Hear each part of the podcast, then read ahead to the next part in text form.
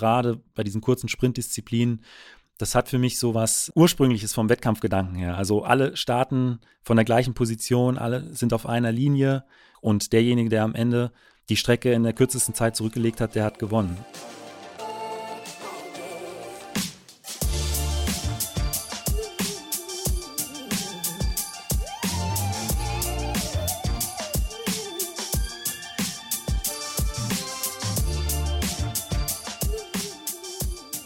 Das ist der Achilles Running Podcast. Mein Name ist Eileen und herzlich willkommen zu einer richtig coolen Premiere. Also ich freue mich total, denn heute haben wir zum allerersten Mal einen anderen Sportpodcaster zu Gast.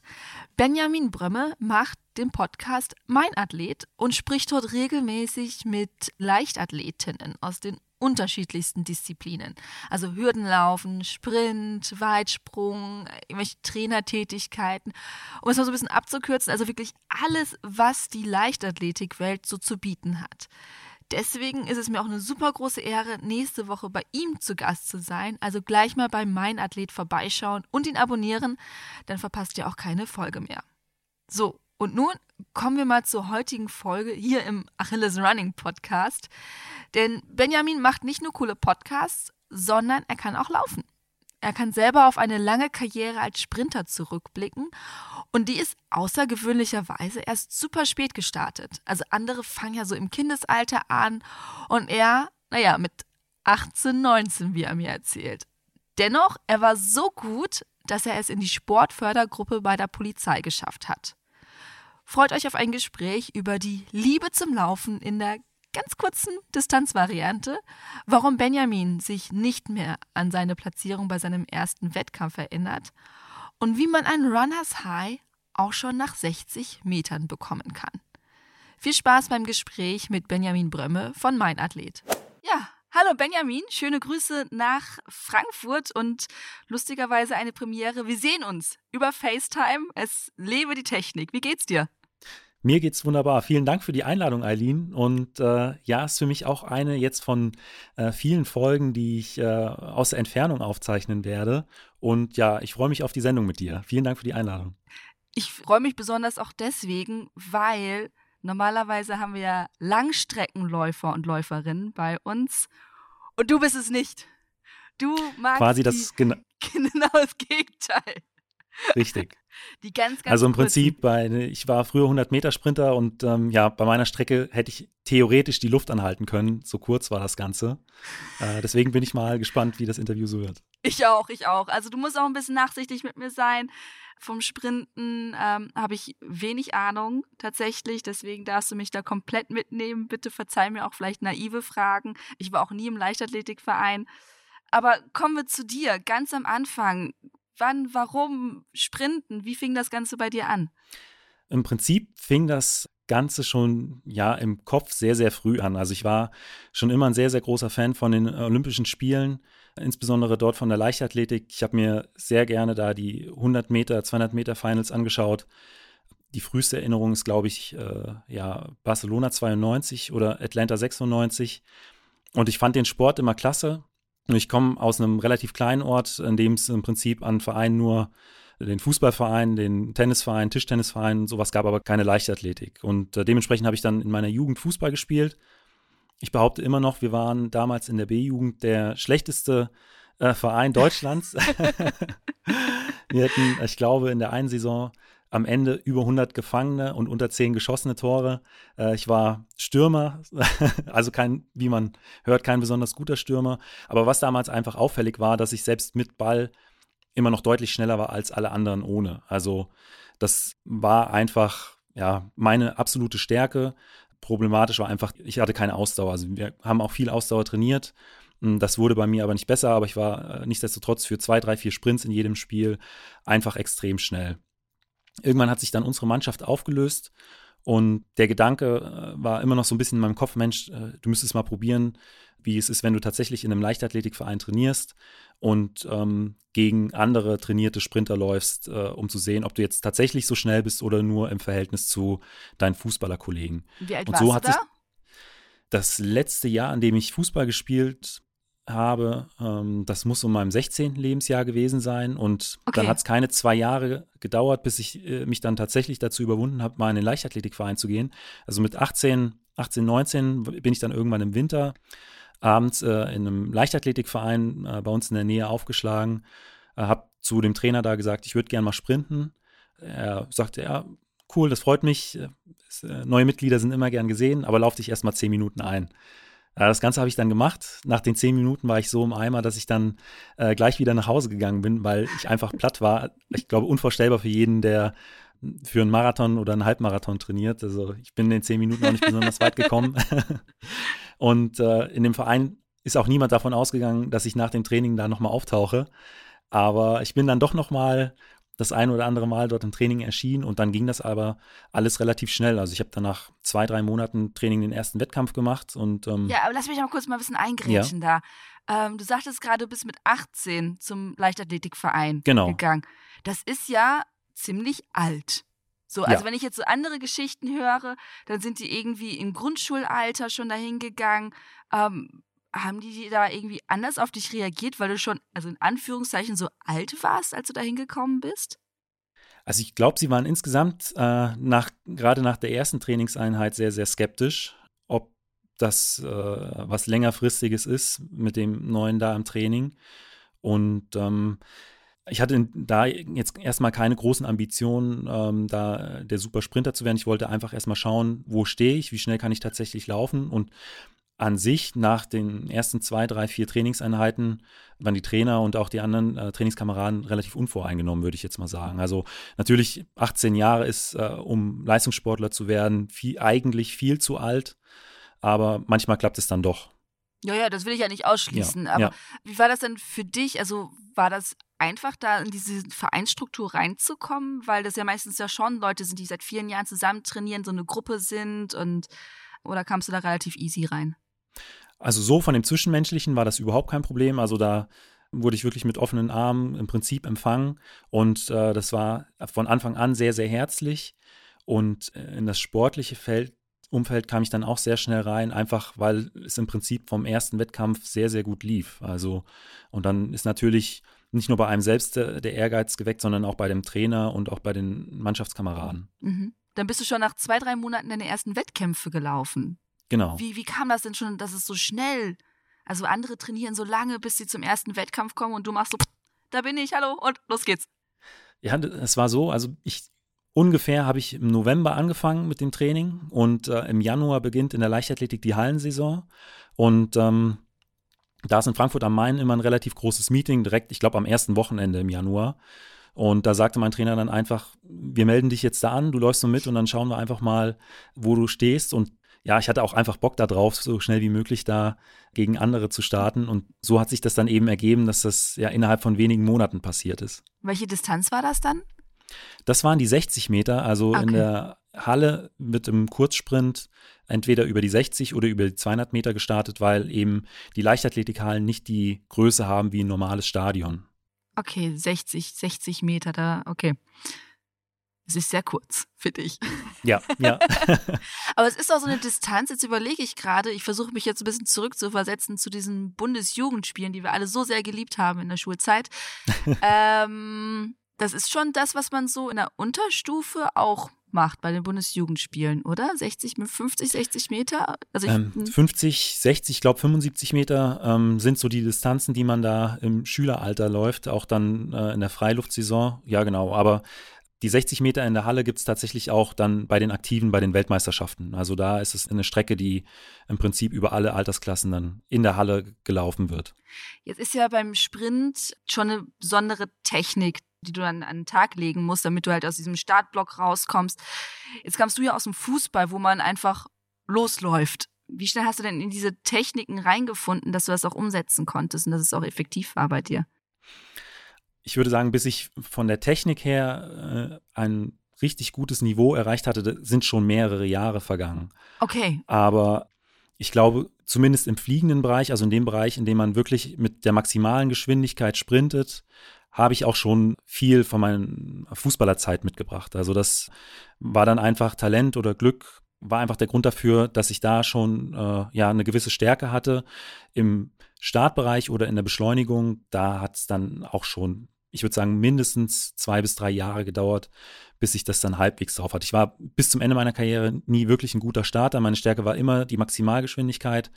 Aber auch klar, im Startbereich hat sich da in der Technik dann in ein, zwei Jahren deutlich was verbessert.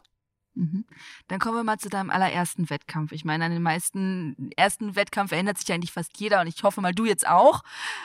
Du stehst also in dieser Halle, wahrscheinlich ein bisschen stickige Luft. So Januar, alle sind drin, alle sind mit den Jacken da reingekommen. Gab es viele Zuschauer? Nimm es mal so ein bisschen mit. Wie war das Setting? Also die ähm, Leichtathletikhalle hier in Frankfurt, die ist relativ groß. Es ist eine der größten äh, Leichtathletikhallen in, in Deutschland. Ich glaube, eine Tribüne mit, ich schätze, ungefähr 2000 Zuschauer haben da Platz und bei diesem Neujahrsmeeting sind immer ungefähr, ja, ich würde sagen, 500 Teilnehmer, so grob, roundabout äh, am Start. Also da ist dann schon in der Halle sehr, sehr viel los.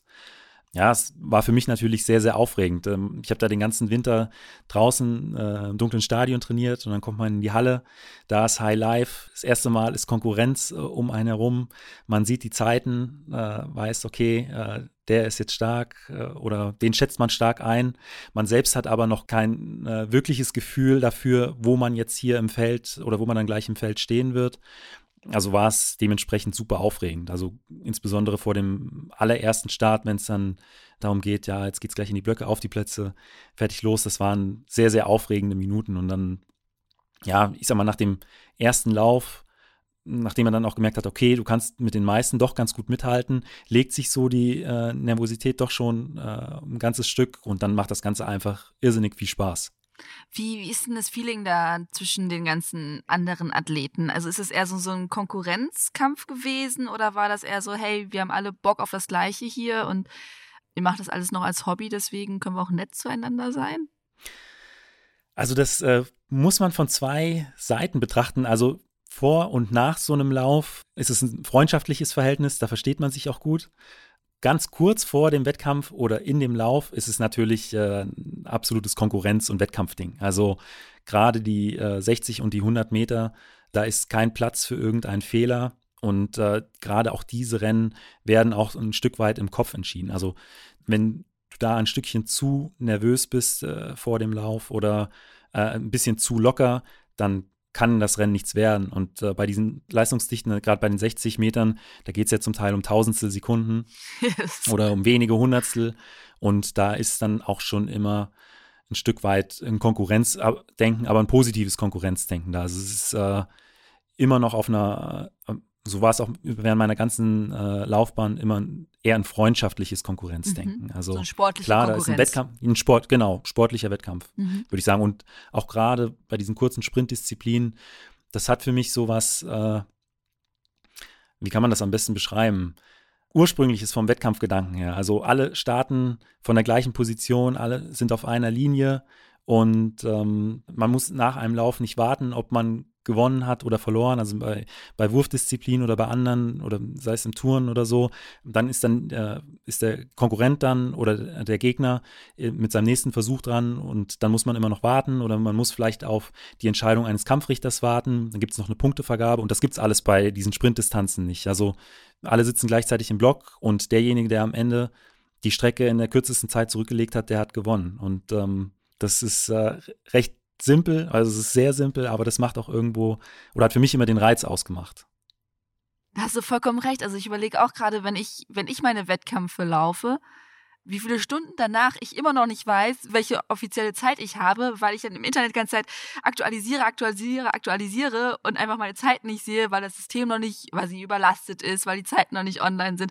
Und du läufst mal eben kurz und dann weißt du sofort, okay, da und da stehe ich und ich muss teilweise Stunden warten. Genau. Schon, ja. hast, hast recht, es ist schon, hat einen Vorteil. Aber du sagtest gerade, während des Sprints ähm, hat man so einen doch leicht sportlichen Konkurrenzgedanken. Wie viel kann man denn innerhalb von 60 Sekunden nachdenken? Also da sollte man eigentlich überhaupt nicht denken. Das macht einen nur langsam, aber das ist eine gute Frage. Wie kann man das am besten beschreiben? Eigentlich dieses Konkurrenzdenken äh, kommt er ein Stück weit noch tatsächlich vor dem Lauf äh, zum Vorschein oder nutzt man, weil um wirklich gut zu sprinten, braucht man ein bestimmtes Stresslevel. Also Stress ist ja, wird ja oft äh, negativ gesehen, aber um wirklich 100 Prozent an Leistung abrufen zu können, muss der Körper oder muss auch der Geist ein bestimmtes Stress Stressniveau erreicht haben. Natürlich nicht zu viel, aber auch nicht zu wenig. Und das holt man sich im Prinzip vor dem Wettkampf äh, oder, oder kurz vor dem Lauf. Und dann im eigentlichen Rennen denkt man dann tatsächlich gar nicht mehr so viel nach. Und wenn man nachdenkt, dann ist es eher ein langsamer Lauf. Wie bringst du dich denn auf dieses Stresslevel? Also, was macht man da, um sich so hoch zu pushen? Ich glaube tatsächlich, ich bin einfach ein Wettkampftyp und habe automatisch gestresst von Grund auf diesen ich habe ne, ich habe von Grund auf den Ehrgeiz, äh, wenn es in so ein Rennen geht, ich will das einfach gewinnen. Okay. Also egal wie sehr ich äh, die anderen Jungs in dem in dem Lauf mag, wenn es in den Block geht, dann will ich diesen Lauf einfach gewinnen. Und äh, da ergibt sich das äh, automatisch. Und wenn ich dann, weiß ich nicht, bei sagen wir mal, deutschen Meisterschaften über die 100 Meter auch noch draußen ist, dann habe ich natürlich auch nochmal den Anspruch, ich will in, in, ins äh, Halbfinale oder ins Finale kommen. Und ähm, dadurch konnte ich mich früher immer so pushen, dass in den meisten Rennen wirklich gut funktioniert hatte. Okay, also gut, wir kommen nochmal zurück zu deinem ersten ähm, Wettkampf. Du bist die 60 Meter gelaufen. Als wievielter ins Ziel? Das weiß ich tatsächlich gar nicht mehr. Da müsste ich Ach, schauen. Ehrlich? Krass.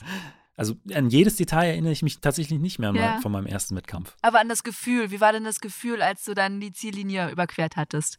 Unglaublich cool. Also das, äh, ich habe sofort gewusst, das ist der Sport, den du eigentlich immer machen wolltest, aber früher nicht machen konntest. Und ähm, ja, danach war ich einfach angefixt. Es hat einfach, man hat schon durch diesen Stresslevel im Prinzip einen Adrenalinkick auch so ein bisschen durch diese Anspannung davor oder auch ähm, im Marathontraining oder im Halbmarathontraining oder diesen Läufen wird ja auch oft vom Runners High gesprochen, dass man nach einer bestimmten Zeit äh, ja wirklich äh, Glücksgefühle hat oder Glückshormone ausgeschüttet werden. Und ich hatte immer so den Eindruck, das äh, war bei mir schon nach 60 Metern der Fall, äh, dass ich das Runners High hatte.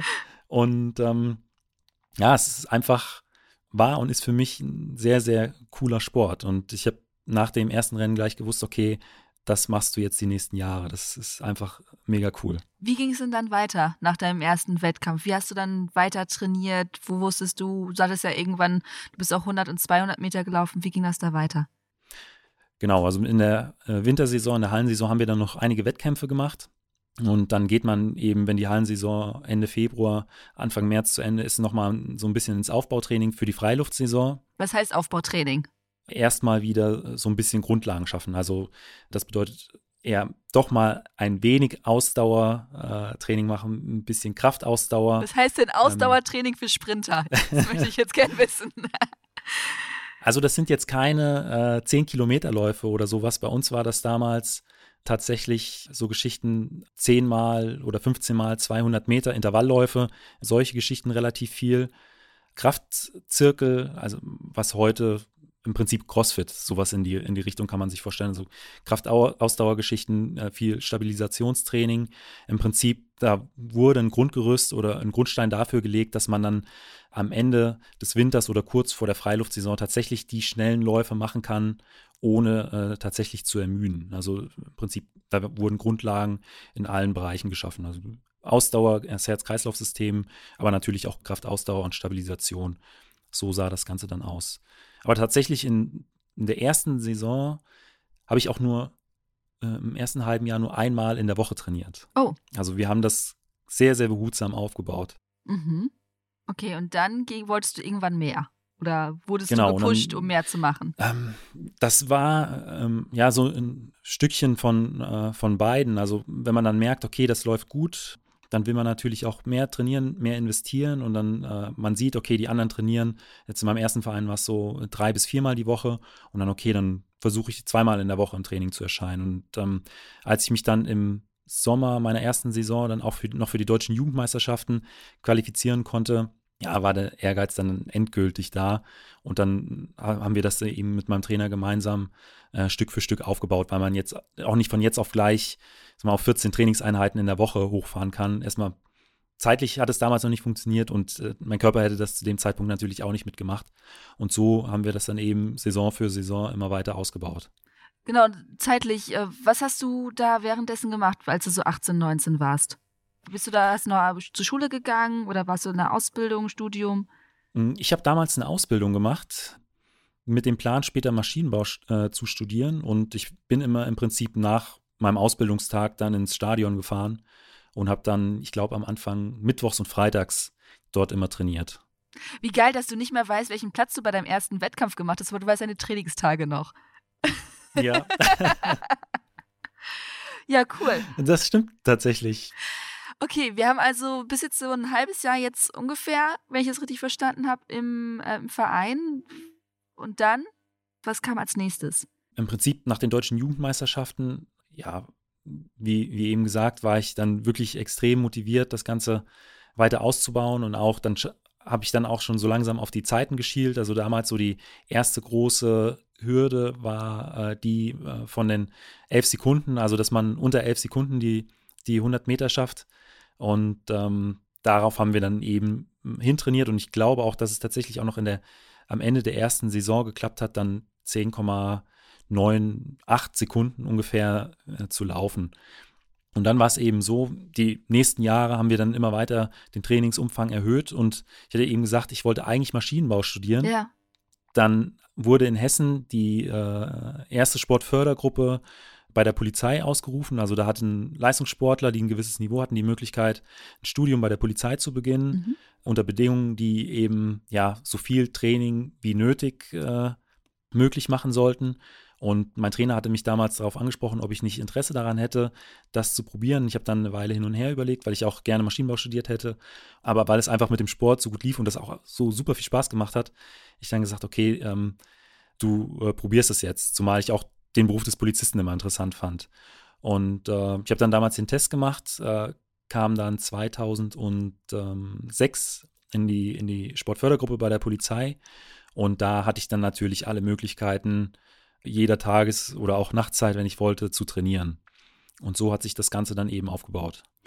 Du warst erst Fußballer, so. Hast mit deinen Freunden gekickt, ja. dann irgendwann äh, hast du da immer ambitionierter Sprinttraining gemacht, plötzlich von Maschinenbau zur Polizei gewechselt. Wie hat denn dein Umfeld reagiert, dass du plötzlich so mega ambitioniert warst und den Fokus gewechselt hast? Also wie, wie waren die Leute so drauf um dich herum? Tatsächlich, mein Freundeskreis fand es ziemlich cool. Also die kannten mich ja auch aus meiner Fußballerzeit und äh, haben auch immer eher gesagt, du hast das Talent zum Sprinter, aber nicht zum Fußballer. irgendwann wurde es ein Kompliment. Ähm, Am Anfang tut es weh und irgendwann wurde es ein ja. Kompliment. und äh, den hatte ich natürlich auch im Vorfeld eine ganze Weile erzählt. Ich will mich jetzt da im Leichtathletikverein anmelden und mal gucken, wie schnell ich tatsächlich bin. Mhm. Und äh, das habe ich ja auch nicht von jetzt auf gleich gemacht und äh, dementsprechend fanden die das alle ziemlich cool. Und als sie dann auch gemerkt haben, okay, das läuft bei ihm recht gut, hatte ich da die volle Unterstützung. Und ähm, ja, mit dem äh, Wechsel von Maschinenbau äh, zu Polizei war im Prinzip auch für alle die richtige Entscheidung, würde ich sagen. Also da gab es jetzt keine Kritiker, auch nicht bei mir in der Familie. Das war alles reibungslos. Auch wenn ich jetzt so drüber nachdenke, der Sprung ist schon ziemlich groß. Also das eine hat nicht besonders viel mit dem anderen zu tun. Das stimmt schon. Nee, überhaupt nicht. So gar nicht. Also ich ähm, habe in Aachen studiert, da gab es sehr viele Maschinenbauer. Und die meisten, die ich kennengelernt habe, sind so weit weg von der Polizei, wie man es nur sein kann. Also ja, das glaube ich. Oh Gott, jetzt kriege ich ganz viele Hate-Mails von Masch Maschista. Sorry, Leute. so, und dann warst du in der Sportfördergruppe bei der Polizei. Genau. So, und irgendwann hast du gedacht, puh, das, das läuft hier, das läuft gut. Oder gab es überhaupt in dieser Zeit von, du hast angefangen im Leichtathletikverein bis zu dem Zeitpunkt, als du bei der Polizei angefangen hast, auch mal einen Moment, wo du gedacht hast, ich habe keine Lust mehr, es ist mir zu viel, auch, auch wenn du sagst, du hast das Training relativ schnell hochgefahren? Tatsächlich nie. Also Mhm. Eher im Gegenteil ähm, musste ich mich oder muss ich mich heute auch immer noch so ein bisschen bremsen, dass ich mich nicht den ganzen Tag mit dem Sport beschäftige. Wenn ich die äh, Spikes dann ausziehe, mir äh, irgendeine, weiß nicht, irgendwelche Leichtathletik-Videos anschaue oder irgendwelche welche Bücher lese oder, oder ähnliches. Also, dass ich irgendwann mal den Gedanken hatte, das ist zu viel, tatsächlich nie. Es war erst, also da, vielleicht kommen wir, kommen wir vielleicht später drauf, äh, tatsächlich erst in meinem äh, vorletzten Wettkampf war es dann tatsächlich so, dass ich gedacht habe, okay, äh, warum machst du das jetzt überhaupt noch? Aber das war dann im Prinzip äh, fast 13 Jahre nach meinem ersten Wettkampf. Gut, dann arbeiten wir so langsam da mal hin. Ja.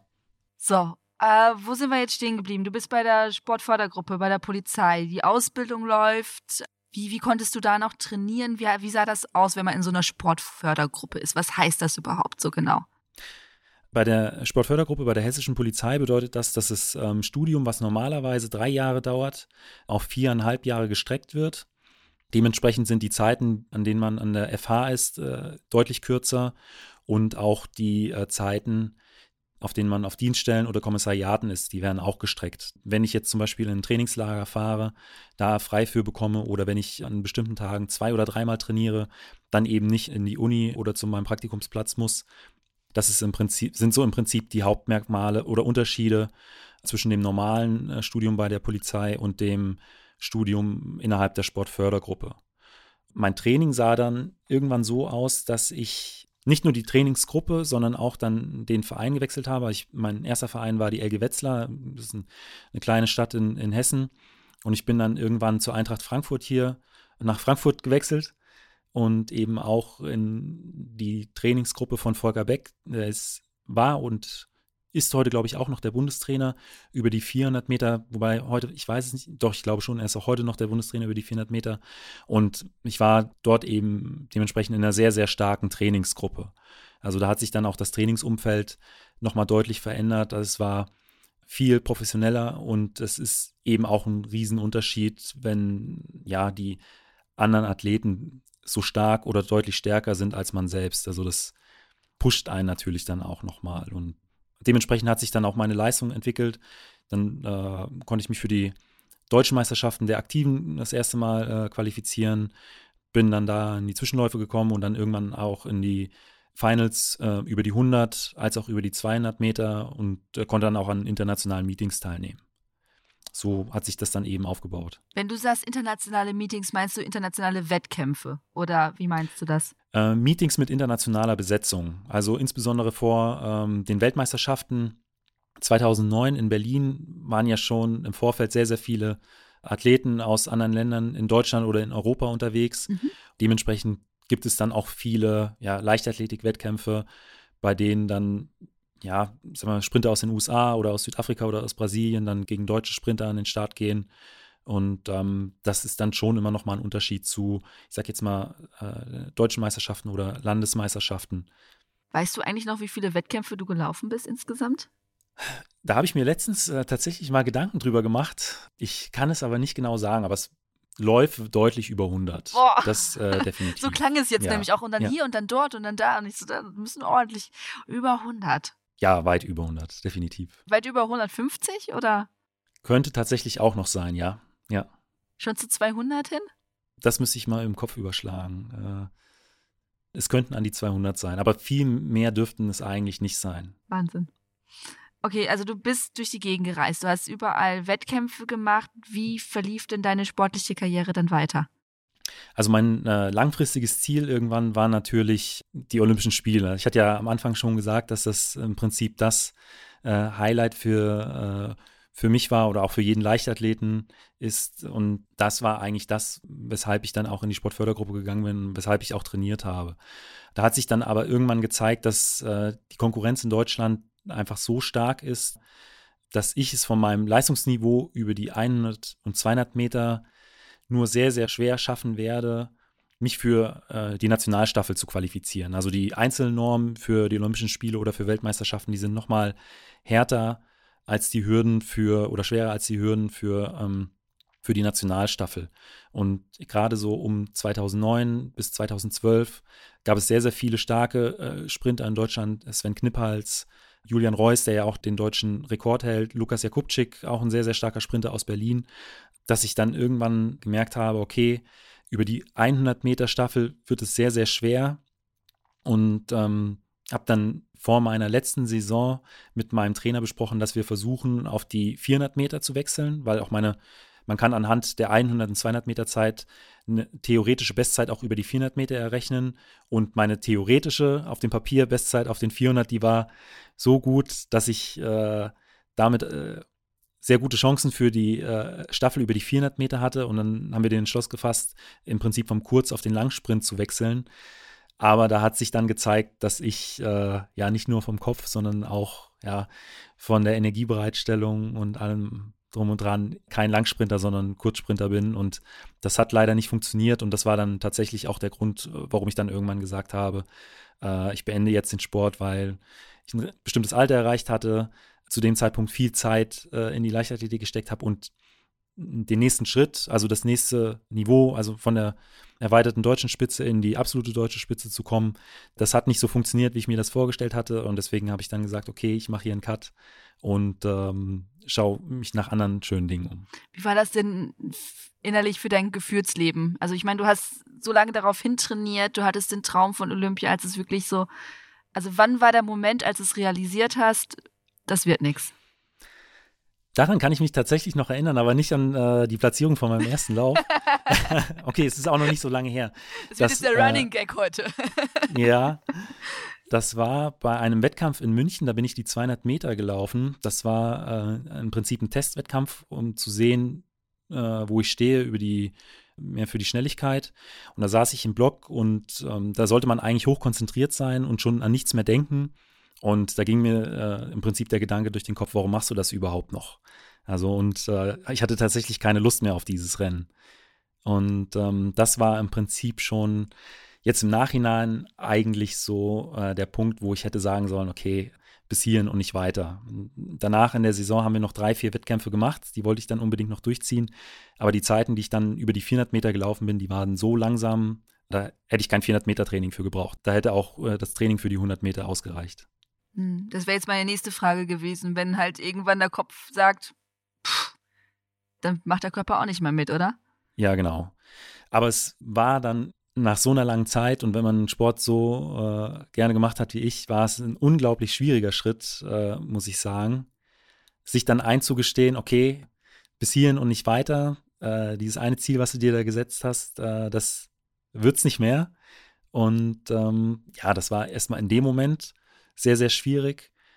Aber auch, ich würde sagen, ja, ein, zwei Jahre danach immer noch mal so ein Thema, weil wenn man so lange äh, so viel trainiert hat und auch in jedem Jahr im Prinzip auf ein neues Ziel oder auf ein bestimmtes Ziel hin trainiert hat und sehr, sehr viele Sachen diesem Ziel untergeordnet hat, Freizeit, Freunde, Familie, auch meine damalige Freundin, jetzige Frau, die äh, musste immer mal, äh, ich sage jetzt mal, einstecken, also stand mal hinten an, weil einfach, ja, ein Training wichtig war oder wir nicht in Urlaub fahren konnten, weil, äh, ja, da ein Trainingslager noch ansteht oder ähm, die Wettkampfvorbereitung schon wieder beginnt. Und wenn man so viele Jahre, ja, so fokussiert immer auf ein Ziel war und man plötzlich kein Ziel mehr hat, auf das man sich so konzentrieren kann, wofür man so viel geben muss, äh, ist das für einen Sportler erstmal sehr, sehr schwierig. Also da fällt dann schon erstmal was weg. Wie bist du damit umgegangen? Also hattest du irgendwie eine Möglichkeit, dich da rauszuziehen aus dem Loch? Also wir sind in den ersten Jahren sehr, sehr viel gereist. Also ich wollte früher, das war auch eine schöne Sache am Sport, dass man viel rumgekommen ist und viele Orte oder zumindest viele Stadien gesehen hat. Dann hatten wir es tatsächlich zwei, drei Jahre so gemacht, dass wir immer den kompletten Jahresurlaub im Prinzip auf einen Block zusammengebündelt haben und dann im Prinzip Fernreisen und dann Backpacking und dann los. Und äh, das hat mir auch unglaublich viel Spaß gemacht und das war dann im Prinzip der Ausgleich. Aber du hast ja wahrscheinlich nicht ganz aufgehört mit dem Trainieren, oder? Nicht ganz, nein. Aber ähm, keine äh, 14 oder 10 Einheiten mehr in der Woche, sondern eher so zwei, drei, vier, dass ich äh, zumindest noch ein, ein, Stück weit fit bleibe. Wie lange ist es denn jetzt her, dass du gesagt hast, äh, ich höre jetzt auf mit dem Trainieren? Vor wie vielen Jahren war das? Also mit dem Training für Olympia? Mit dem äh, Leistungssport, mhm. Äh, das ist jetzt, das war im Juli, äh, Juni, Juli 2014. Also jetzt fast sechs Jahre. Fast sechs Jahre, okay. Wenn du jetzt auf deine aktive Zeit zurückblickst, hast du manchmal das Gefühl, weil du wahrscheinlich so viel zurückgesteckt hast, hast du ja gerade gesagt, dass du vielleicht auch mal was verpasst hast, weil sie ja schon, wenn du sagst, fängst mit 18 an, da ist auch noch viel in den frühen 20ern viel mit Party und Ausgehen und wenn Wettkämpfe anstehen. Also hast du trotzdem Party gemacht oder warst du doch eher diszipliniert? Also in den ersten ein, zwei Jahren war ich noch nicht so diszipliniert. da war ich auch noch mit meinen Freunden relativ viel feiern, aber dann haben sich irgendwann die Prioritäten einfach so verschoben, dass das für mich, äh, es war kein Verzicht. Also ähm, ich hatte überhaupt kein Problem damit dann zu sagen, okay, äh, ich trinke dann heute halt einfach mal kein Bier oder gehe äh, eine Stunde früher nach Hause. Das ist mir nie so schwer gefallen, muss ich sagen. Also da ist kein Gefühl, du hast irgendwas verpasst oder sowas, dass du so viel zurückgesteckt hast, dass du so viel oder dass du es bereust, dass du so viel Zeit in etwas investiert hast, wo halt nicht das Resultat rauskam, was du eigentlich wolltest. Nie? Nie, nie. Und ich würde auch sagen, also auch wenn dieses eine Ziel, was ich mir gesteckt hatte, auch wenn ich das nicht erreicht äh, habe, würde ich jetzt äh, nicht sagen, dass der ganze Trainingsaufwand umsonst war. Eher im Gegenteil, ich glaube, insgesamt von der Persönlichkeitsentwicklung, von vielen Sachen, die man auch drumherum äh, mitgenommen hat, hat sich das alles so für mich gelohnt. Auch wenn ich wüsste, ich würde wieder bei dem gleichen Stand irgendwann enden, würde ich auch wieder mit dem Sport beginnen. Also, weil man muss nicht unbedingt äh, bei den Olympischen Spielen äh, zu starten, um sich was aus irgendeinem Sport rauszuziehen. Also, weil das sieht man ja auch im Prinzip auch bei Volksläufen, bei Halbmarathonläufen, bei Marathonläufen, die sind so unglaublich beliebt, auch bei breiten Sportlern. Und ich glaube, auch jemand, der einen Marathon in viereinhalb Stunden läuft äh, oder in vier Stunden, es gibt ihm auch irgendwas, auch wenn er weiß, er wird es niemals zu den Olympischen Spielen schaffen. Und ähm, so ist es für mich zumindest auch bei den 100 und 200 Metern gewesen. Also auch das, was sonst durch den Sport äh, für mich abgefallen ist, hat sich unglaublich äh, für mich gelohnt. Mhm. Äh, was würdest du denn sagen, ist das Beste, was du aus dieser aktiven Zeit für dich rausziehst? Was hat es dir am meisten gegeben? Mm. Selbstbewusstsein, würde ich sagen, auf vielen Ebenen. Ich glaube, ich bin ja auch recht äh, stressresistent. kann, äh, glaube ich, recht gut mit Stress umgehen und ähm, ich glaube, ich bin sehr zielstrebig dadurch geworden, einfach weil äh, man ja immer über viele Jahre auf ein bestimmtes Ziel hintrainiert hat. Zeitmanagement äh, habe ich durch den Sport gelernt und ja, das sind, glaube ich, so die, die größten Benefits, die ich da mitnehmen konnte. Insbesondere auch das Selbstbewusstsein. Ähm, was mir jetzt gerade noch einfällt, also du warst ja in dieser Sportfördergruppe. Was passiert denn, wenn man sagt, ich mache den Sport jetzt nicht mehr weiter? Fällt man dann raus? Mm, also im Prinzip ist es so, die ersten viereinhalb Jahre während des Studiums äh, ist man erstmal fest in dieser Sportfördergruppe. Da kann ähm, im Prinzip passieren, was will, auch wenn man jetzt vom Leistungsniveau abfällt. Man bleibt erstmal in dieser Förderung, es sei denn, man sagt, ich möchte in den normalen Studiengang übergehen, dann macht man eben das normale Studium und äh, ist dann ganz normal bei der Polizei. Und nach dem Ende des Studiums wird im Prinzip nach jedem Jahr erneut geschaut äh, durch ein Gremium äh, von verschiedenen Personen, ob man noch die äh, Voraussetzungen erfüllt, um gefördert zu werden und ob es nicht andere Sportler gibt, die ein besseres Niveau haben, weil es gibt nur eine begrenzte Anzahl von Plätzen in der Sportfördergruppe nach dem Studium und ähm, ja, es rücken eben jedes Jahr neue Sportler dazu und dann muss eben geschaut werden, okay, ähm, wer kann im nächsten Jahr noch gefördert werden und wer nicht. Und ich war nach dem Studium noch knapp drei Jahre in der, in der Sportfördergruppe und dann hat sich aber auch abgezeichnet, dass da zu Recht andere Leute in die, äh, in die Sportförderung reingehören. Und äh, dann habe ich dann auch irgendwann gesagt, okay, ja, ich gehe jetzt in den normalen Dienst über. Also du warst also vor sechs Jahren halt schon gar nicht mehr dabei. Äh, genau, ja, genau. Das war das erste Jahr, in dem ich dann äh, ganz normal äh, als Polizeibeamter tätig war. Wie hast du denn danach weiter trainiert? Oder hast du dann noch trainiert? Hast du andere Sportarten für dich entdeckt, die danach kamen? Ich habe dann das erste Jahr äh, sporadisch noch Leichtathletiktraining gemacht. Also ich habe immer noch mal die Spikes angezogen, war auf dem Platz und bin hier und da auch noch mal in den Kraftraum gegangen. Ich hatte ja auch noch relativ oder hatte noch viele Freunde, die zu der Zeit auch noch aktiv waren. Und dann nach zwei Jahren habe ich mich entschlossen, äh, mit dem olympischen Gewichtheben anzufangen, beziehungsweise das einfach mal auszuprobieren.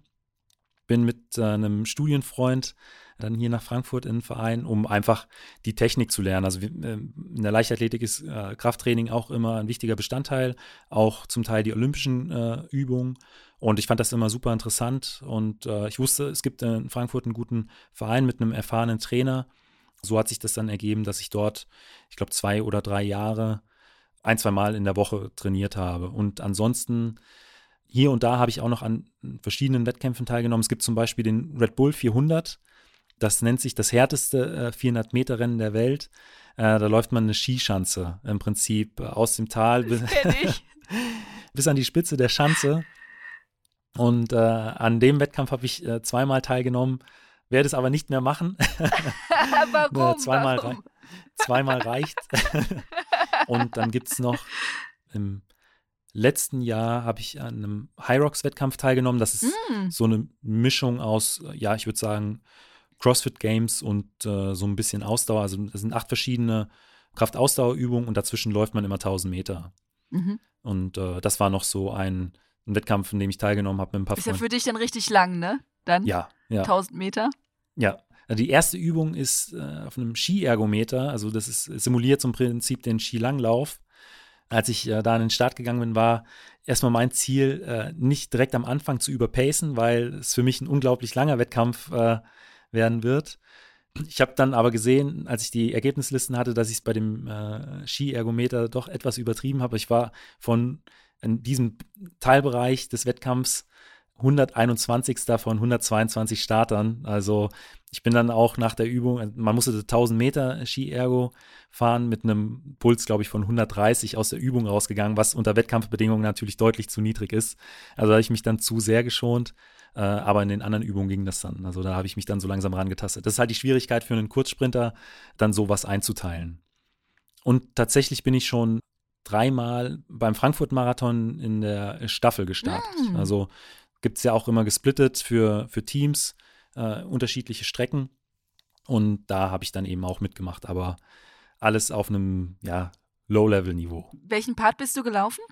Ich bin tatsächlich äh, einmal jetzt schon Startläufer Mhm. gewesen, einmal Schlussläufer und ähm, einmal die, bin ich auch die vorletzte Strecke Ja. gelaufen. Also es sind, glaube ich, 12, 13,5 und ich glaube 9 Kilometer ungefähr. Ja. Das sind auch so die längsten Strecken, die ich jemals gelaufen bin. Ich bin ja auch schon mal in äh, Frankfurt die Staffel gelaufen, eben als Schlussläuferin. Und der Einlauf ist ja echt grandios, ne? Also wenn man dann in die Festhalle Ja, reinläuft ja. und diese Licht, also erstmal kommt man da rein und so, wow, ist man völlig überfordert, weil so viele Lichter und es blendet. Und dann ist es ja Partystimmung da drin, äh, fand ich grandios. Ja, ja. Also ich habe mir das äh, davor sehr, sehr häufig als Zuschauer an, angeschaut. Und ähm, ja, äh, die Stimmung und halt auch insgesamt das ganze Feeling bei dem Marathon, das fand ich immer klasse. Und dann hat sich halt immer mal die Möglichkeit ergeben, da in der Staffel mit an den Start zu gehen. Und ja, es macht unglaublich viel Spaß, auch für einen Kurzsprinter. Diese langen Distanzen. Ertappst du dich manchmal noch dabei, dass du doch mal wieder Bock hättest, wieder anzufangen? In so einer Altherrenmannschaft gibt es das sowas für Kurzsprinter? Also es gibt in der Leichtathletik tatsächlich äh, auch ähm, deutsche Europa- und Weltmeisterschaften in Altersklassen bis Ü100. Mm. Ich könnte das Ganze jetzt noch viele, viele Jahrzehnte machen, aber auf Wettkampfebene fehlt mir da tatsächlich momentan die Motivation, weil das Problem für mich wäre einfach immer der, ja, zum einen der Vergleich, okay, das, diese Zeiten bist du früher gelaufen und dann zu merken, okay, das ist einfach jetzt nicht mehr zu machen, das ist, glaube ich, schwierig. Und ja, ich glaube, das ist eigentlich so der einzige, und mir fehlt momentan einfach die Motivation dafür. Ja. Wer weiß, was in 20 Jahren ist, aber jetzt gerade ist das eigentlich so der Hauptgrund, warum ich äh, das nicht machen will oder möchte. Ja, also man sieht ja immer wieder so auf, meistens auf Facebook oder so, dass noch so Videos geteilt werden von irgendwie so 98-jährigen Sprintern, die dann äh, reihenweise überall gewinnen, weil sie die einzigen Starter noch sind. Vielleicht ist es das so irgendwann Ja. für dich. Ja, es gab auch in Frankfurt während meiner aktiven Zeit eine Seniorentrainingsgruppe. Da war der jüngste ja 65, 66 Ja. und der älteste weit über 90. Und äh, die Jungs waren äh, auch immer extrem motiviert und hatten im Prinzip die gleichen äh, dämlichen Sprüche drauf wie wir im Training und haben dann tatsächlich auch immer sehr, sehr viele Intervall- und Tempoläufe zusammen gemacht und die sind auch an deutschen Europameisterschaften an den Start gegangen. Und das war ja einfach auch schön zu sehen, dass äh, Leute in so einem hohen Alter noch so fit sind, auch vom Kopf her. Also die hatten, waren einfach gut drauf, das muss man sagen. Hm. Ähm, aber du bist ja, und da machen wir jetzt mal einen kurzen, kurzen Schwenker, Ja, dem Leichtathletik immer noch sehr treu. Du hast ja jetzt deinen eigenen Podcast seit einiger Zeit. ja. Wenn du die ganzen Athleten interviewst, wirst du manchmal so ein bisschen wehmütig? Oder ähm, ist das für dich was ganz anderes, wenn du die Top-Athleten, die es auch teilweise zur Olympia geschafft haben, im Gespräch hast? Wie fühlst du dich da? Da habe ich mir tatsächlich, bevor ich den Podcast gestartet habe, auch so ein bisschen Gedanken gemacht, aber zum Glück muss ich sagen, ist es nicht so. Also äh, ich habe die ersten zehn Athleten, die ich interviewt habe, äh, kannte ich noch aus meiner aktiven Zeit. Zum Teil habe ich auch selbst mit denen trainiert. Also war mir diese Situation jetzt nicht ganz äh, fremd, dass jetzt der ein oder andere schon drei, viermal bei Olympia war und äh, ich es leider nicht geschafft hatte.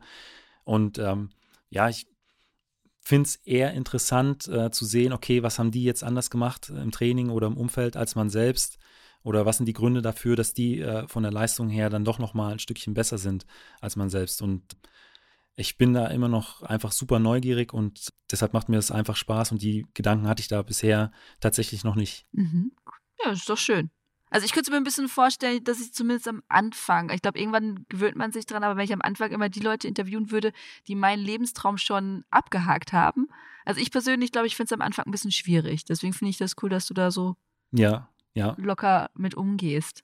Bei mir war es am Anfang einfach so, ich bin schon äh, langjähriger Podcast-Hörer und es gab aber damals ja. einfach keinen regelmäßigen Leichtathletik-Podcast, in dem es auch mal außerhalb von den Saisonhöhepunkten um die Athleten ging. Und da war tatsächlich einfach vor allem das Ziel, das hinzukriegen, dass es sowas tatsächlich äh, regelmäßig gibt. Und ich fand es einfach schön, wieder so ein bisschen Teil der Leichtathletik-Szene zu sein.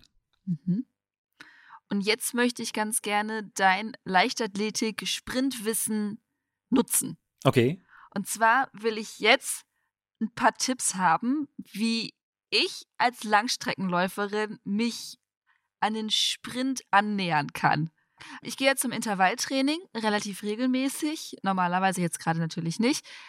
Und ich merke so richtig, auf den ganz kurzen, ich komme nicht richtig in Fahrt. Ich komme nicht richtig, ich habe das Gefühl, ich muss diese ganze Masse irgendwie erstmal in Schwung bringen und dann ist wäre die Strecke ja schon wieder vorbei.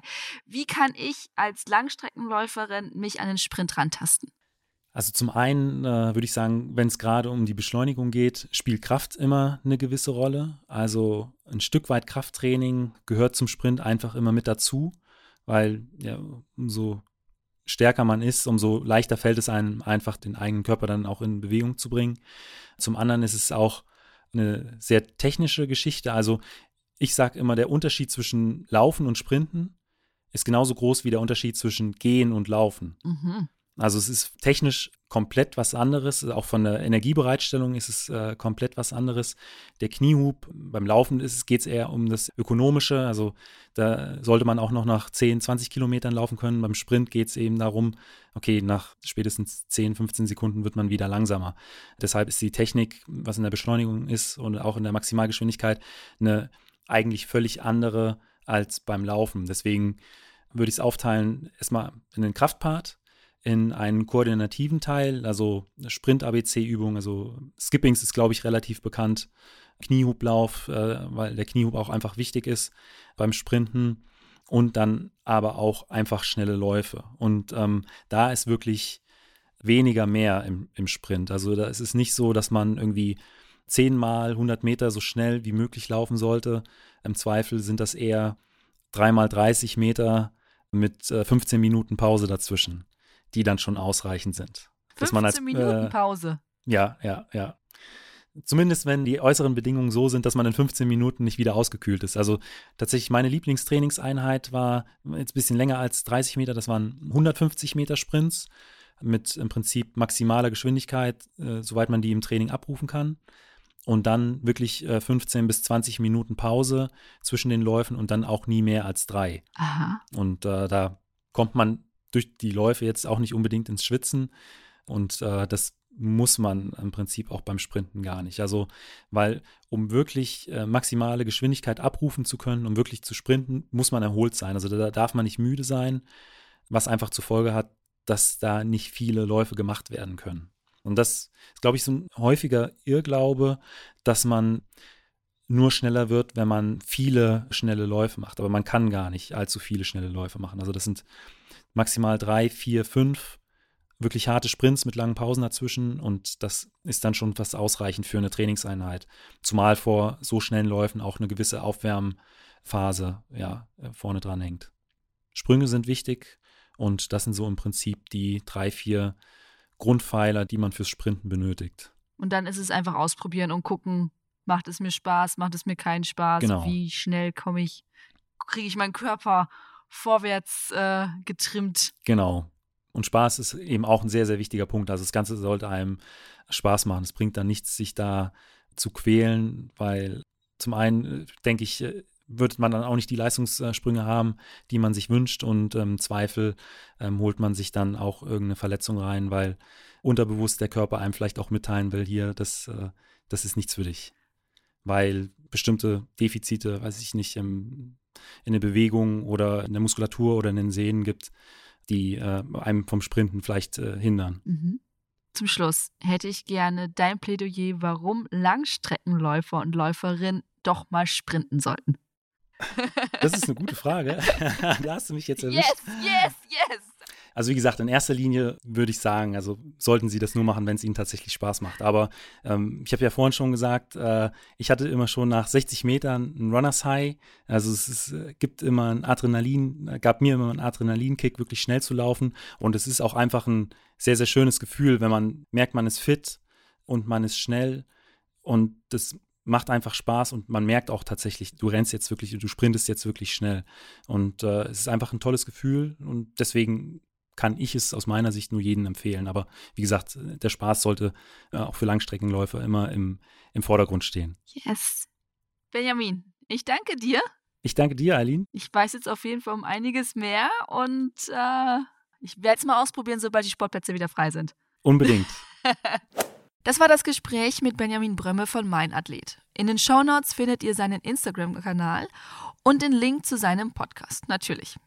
Denkt dran, den zu abonnieren, auch damit ihr die Folge mit mir nicht verpasst. ja, aber jetzt mal Spaß beiseite. Ich teaser euch mal so ein bisschen, worüber wir geredet haben. Ich äh, plauder so ein bisschen aus dem Nähkästchen, also wie ich so zum Laufen gekommen bin, wie es so alles neben der Arbeit bei Achilles Running klappt. Und ich rede tatsächlich auch über Sachen, über die ich noch nie öffentlich geredet habe. Ich freue mich schon auf nächste Woche. Bis dahin, keep on running. Ciao.